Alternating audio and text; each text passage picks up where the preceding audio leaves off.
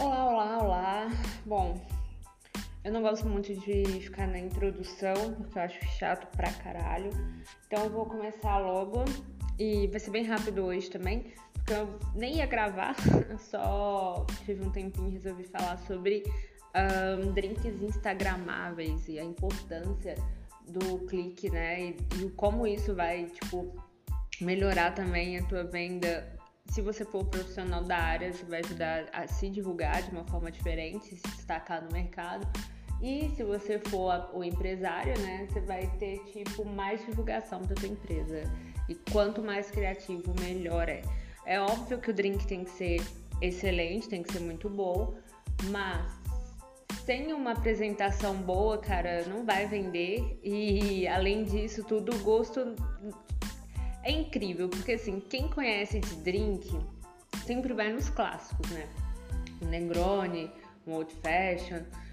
Mas existem as releituras, né? Então, se for bom, a pessoa vai querer releitura e vai aprovar.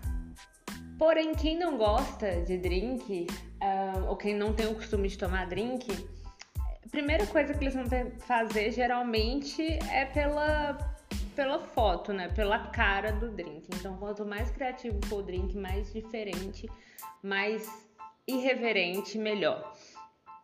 É, eu tenho uma base que eu penso assim no meu trabalho que é o seguinte: é, nós, seres humanos, temos que ser ousados, nós temos que ser audazes e destemidos. Isso não quer dizer que você não possa ter medo, tá? O medo ele ajuda bastante, né, a você não ser um, uma pessoa assim sem noção, ou e também ajuda você a sobreviver na vida, né? Então existem uns medos que são bons sim. Só que para criação de coisas, para um mundo corporativo, para um mundo artístico, para o teu trabalho, é, você tem que ser ousado, criativo, audaz e irreverente, sabe? Se eu tivesse que escolher algumas dessas palavras para identificar um, um mixologista ou empresário ou empreendedor ou qualquer coisa do tipo que se identifique, né? De sucesso, com muitas aspas, né? Porque sucesso é bem relativo, eu escolheria essas que é o irreverente, que é o ousado, destemido e o audaz, né? E claro, uh, a estética é muito importante, né? Você tem que entender a estética do lugar, a tua estética principalmente, principalmente se você, vê, se, você se vê como artista, né? Porque o belo, ele é subjetivo, né?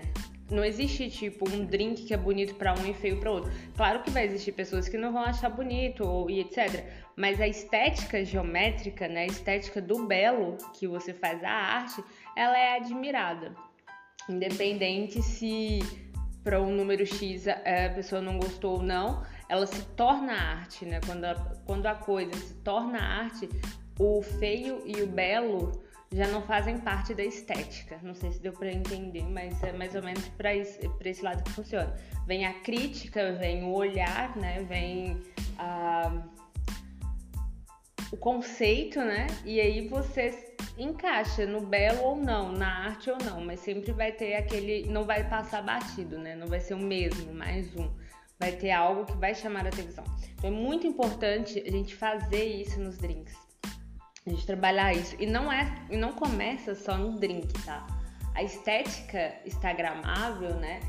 Uh, ela começa em você, né? Ela começa no local que você trabalha. Não dá para você trabalhar num lugar onde é esteticamente desagradável ou é muito básico, comum, você fazer algo extremamente elegante, reverente, iluminado. Não vai dar certo, porque o público, o público que tá indo ali não é o mesmo público que vai querer consumir do teu produto. Então é, é bem é, é uma base muito sólida você ter que saber né, o bom senso onde você está trabalhando.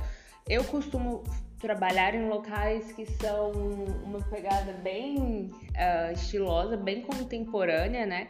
Porque esse é o meu estilo. Eu sou contemporânea. Eu gosto de trabalhar com muitas coisas e ao mesmo tempo eu sou minimalista em algumas. Eu brinco com esse maximalismo e minimalismo com bastante cor, ervas e também eu misturo muita coisa mas que tudo se encaixe e fique esteticamente bonito. mas eu sempre estou uh, sendo chamada, indo trabalhar em locais que combinam com a minha personalidade, né? Então eu faço sempre algo muito grandioso, muito bonito esteticamente e que casa com todo o ambiente ao meu redor. Então a estética, ela começa no local, né, que você trabalha. Você chega, você analisa cada detalhe, cada história do lugar que você trabalha, pelo nome, pelas pessoas, pelo cardápio, pela comida, o que vai combinar, o que não vai combinar, o que seria legal para fazer um efeito numa foto.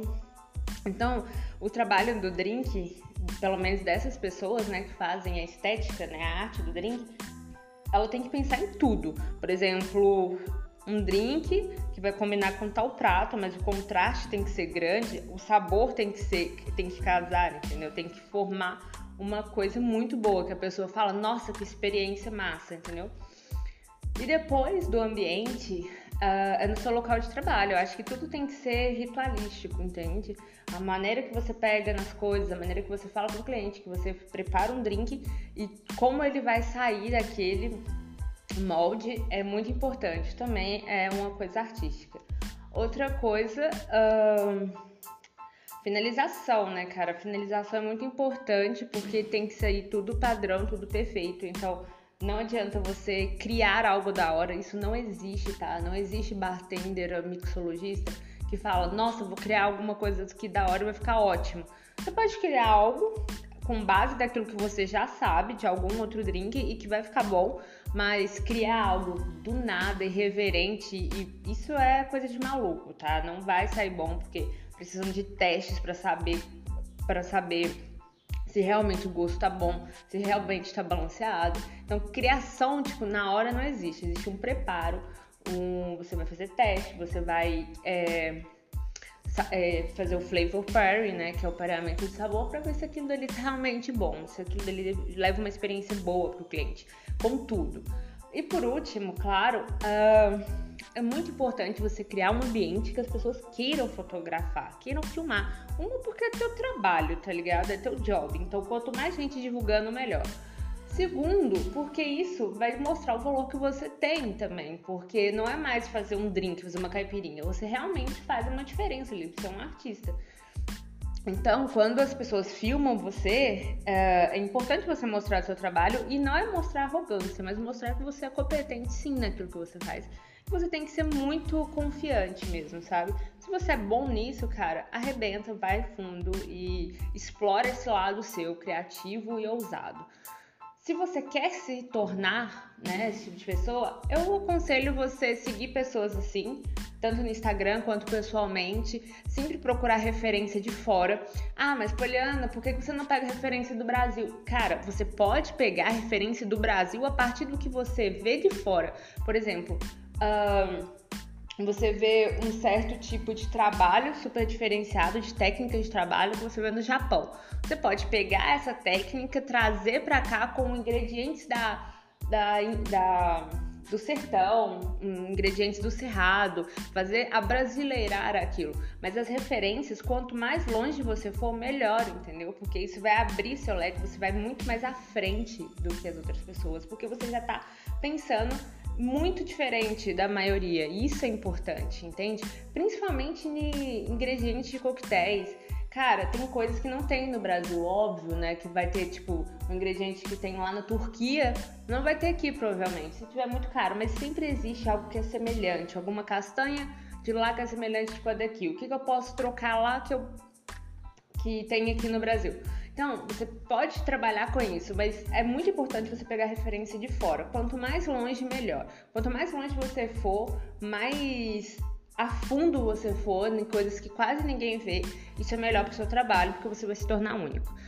Já são nove minutos, eu queria terminar esse podcast em dez. Espero ter ajudado quem for mixologista bartender nessas uh, dicas. Se vocês quiserem. É, saber mais sobre esses drinks, sobre onde tiro essas ideias, ou algumas pessoas, personalidades de fora que quase ninguém conhece, que fazem drinks maravilhosos e trabalhos excelentes, vocês me mandam no meu Instagram, né?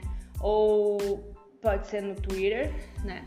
Vamos falar a palavra certa, né? Aqui no Twitter ou no Instagram, né? Bem brasileiro aqui. Mas no Twitter é, chama Feminista Fracassada. Mas ali eu, eu falo um pouco também sobre drink, essas coisas, tá? Mas é mais principal o Instagram mesmo. Espero que vocês tenham gostado. Querem mais ideias, querem mais. É, dar mais ideias de podcast, de episódio também podem falar. Tem muita galera do Rio que me segue. Eu gosto muito do Rio de Janeiro, vocês são maravilhosos. E é isso. Em breve eu vou estar fazendo outros trabalhos. Eu quero algo muito incrível. E é isso. Se prepare, gente. Beijos.